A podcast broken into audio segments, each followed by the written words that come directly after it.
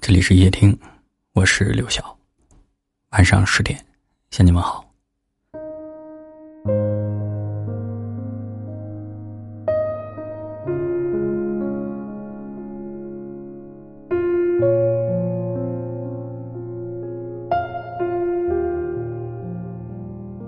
有生物学家曾经做过一个蛮有趣的实验，将几只小刺猬放在寒冷的室外。为了取暖，他们紧紧的拥抱在一起。可是抱得太紧呢，他们身上的刺就会扎伤彼此；但离得太远，又无法互相取暖。于是呢，小刺猬们不断的尝试靠拢，受伤散开，再靠拢。几经折腾，他们终于找到了一个合适的距离。这个距离既不伤害到对方。还能够温暖彼此，这就是心理学上的刺猬法则。其实人与人的相处也是如此啊，所有相处舒适的关系，都懂得保持适当的分寸感，有分寸感的感情，才能温馨且长久。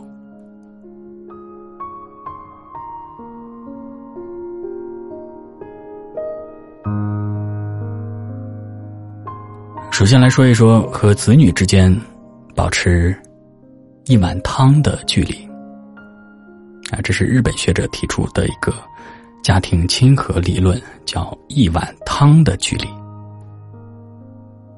它是指父母与子女之间的最佳距离是煲好一碗汤送过去，汤的温度刚刚好，近了太烫，远了太凉。保持不温不火的状态，才是亲子之间最好的诠释。所谓的距离，其实不是指啊路程的远近，而是指该有的分寸感。楼上住着一对新婚夫妇，两人每天一同上班，一起买菜，回家做饭。虽然日子平淡，却很幸福。可是自从婆婆搬进来之后呢，就经常能够听到楼上传来争吵声、哭泣声。一次，在菜市场买菜。偶遇楼上的女主人，便同她闲聊起来，说起各自的烦恼的时候，她无奈的一笑。啊，当初婆婆打电话说搬到一起住是为了更好的照顾他们的生活，但搬来之后，就开始催着他们生孩子，干涉他们的生活习惯，替他们管钱。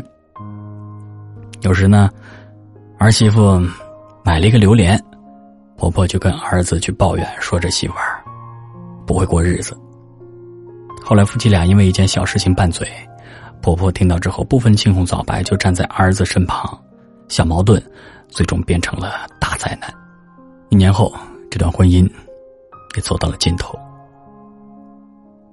子女成家之后都有自己的小日子，对吧？生活中避免不了磕磕碰碰，知趣的父母懂得保持距离和分寸感，不去掺和。周国平老师曾经说过：“分寸感是成熟的标志，他懂得遵守人与人之间必要的距离，这个距离就意味着对于对方作为独立人格的尊重。每个成熟的人都是独立而完整的个体，即使是至亲，也要把握好分寸感。其实，真正聪明的父母，与其总是掺和着儿女的生活。”倒不如你专注于自己的余生，专注于自己，保持健康的身体，良好的心态。一个家庭最好的状态，大概就是家人之间久处不厌，分寸不乱，既不过分靠近，也不过分疏远。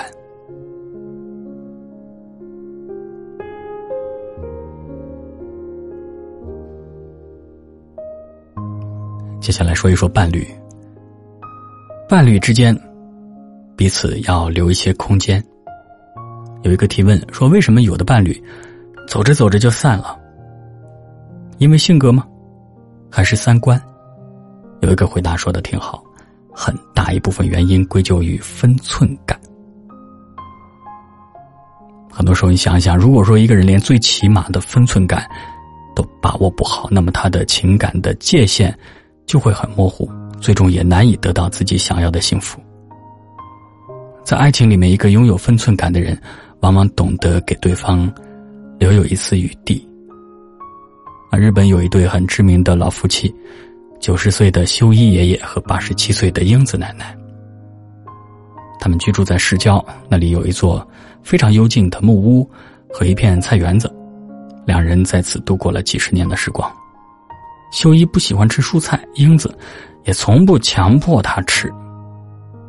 只是每天早上，准备好一杯果蔬汁。英子喜欢收藏餐具，他买什么东西，修一都会欣然同意，只要妻子开心就好。修一热爱建筑，做起事来呢耐心细致，可是英子呢却不拘小节，粗枝大叶。尽管两人生活在同一个居室之内，但他们彼此留足了私人空间。如果遇到情绪不好的时候，就会在留言板上沟通。你看，虽然两人性格不同，习惯各异，可是他们却从不干涉对方，把琐碎的日子过成了童话。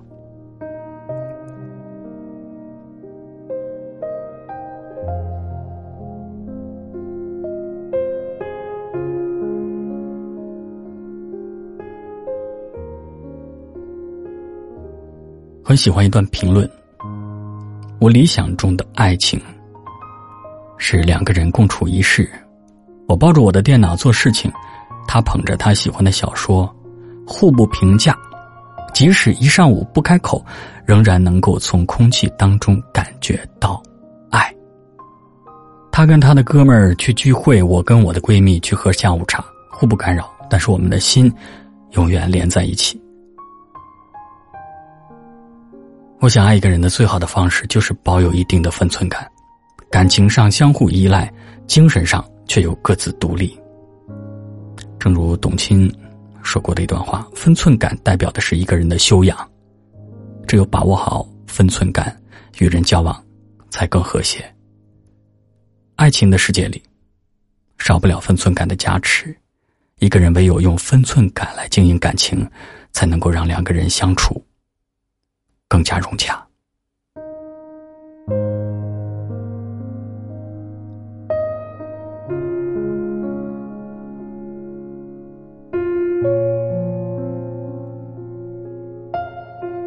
说完爱情，我们来说一说友情。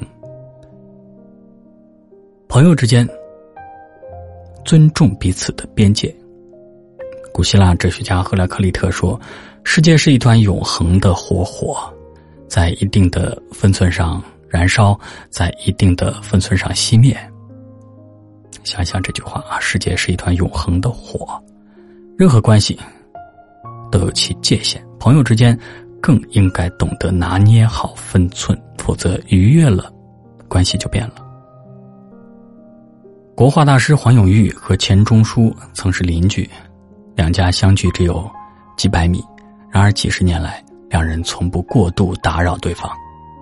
黄永玉知道钱钟书喜欢安静，平日里便是很少上门。有时送家乡的特产，他也是先打个电话，把东西送到门口就走。钱钟书呢，想去拜访黄永玉的时候，也会事先询问对方是否有空，然后再登门拜访。梁实秋在《谈友谊》当中写到这样一句话，他说：“君子之交淡如水，因为。”所以才能不腻，所以才能持久啊！虽然他们见面的次数屈指可数，但是却彼此尊重对方的边界，始终保持着和睦。看到过这样一个观点：说我从来不跟没有分寸感的人做朋友。和有分寸感的人相处，你会感觉到如沐春风；和没有分寸感的人相处，你会感觉到不太舒服，如坐针毡。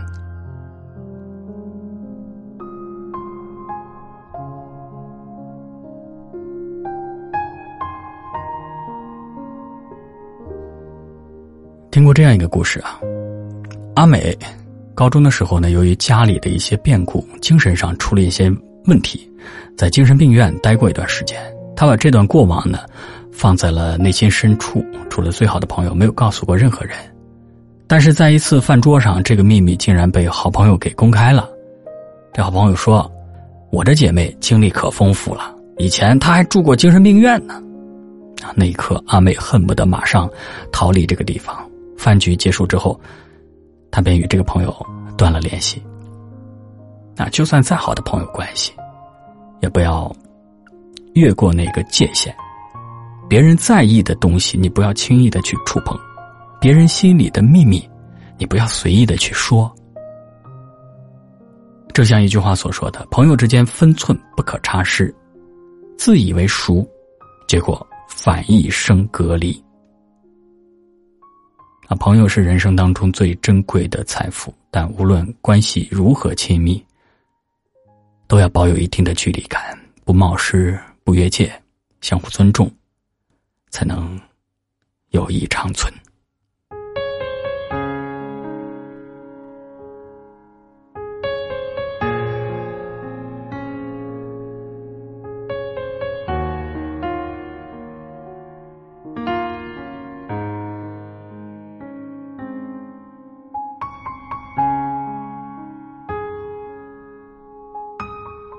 距离产生美，分寸感是维持一段关系的重要的法宝。与父母再亲近，但界限不能乱，丢了分寸反而产生隔阂；与伴侣再亲密，空间不能少，过度干涉反而会引发间隙；与朋友再熟悉，规矩不能差，失了尊重反而疏远了关系。希望我们每个人。都能够与爱的人相处舒适，收获幸福的人生。只是不喜欢太多的再见，给自己安慰，也许是路人，也不会恨你。毕竟曾经相爱过，只是短暂的缘分，经不起岁月的打磨。你离开了我，并没有挽留，你一定有你的理由。分离，就此分离。是我们相遇的全部意义。爱情本身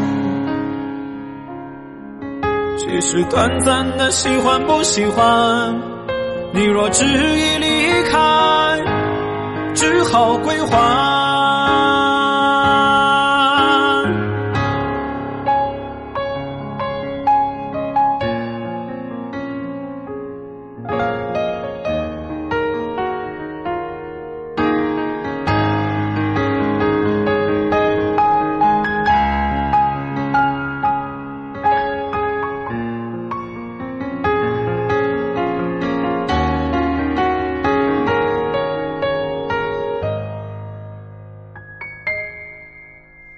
请安慰，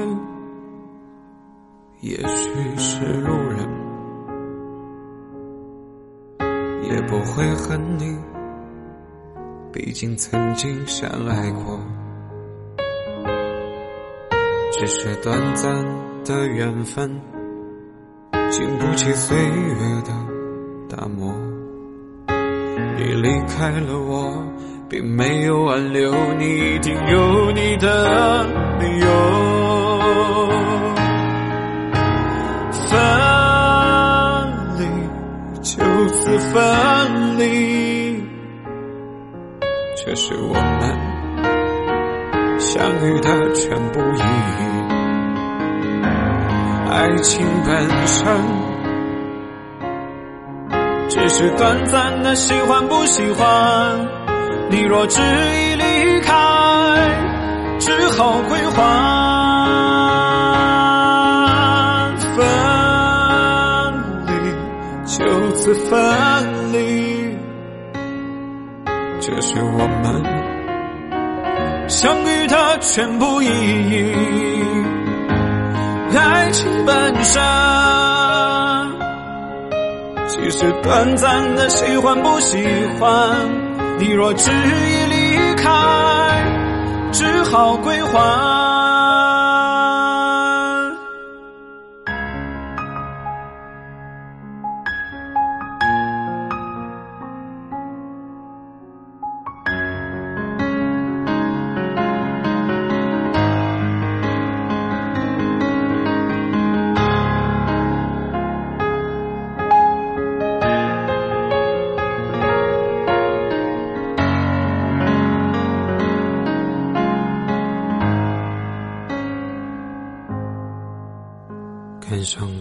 言语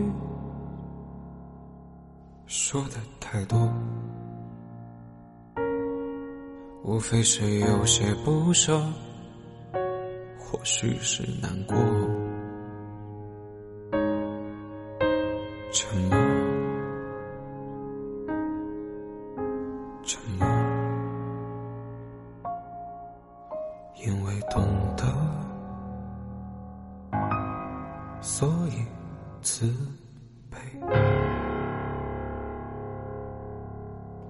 感谢您的收听，我是刘晓。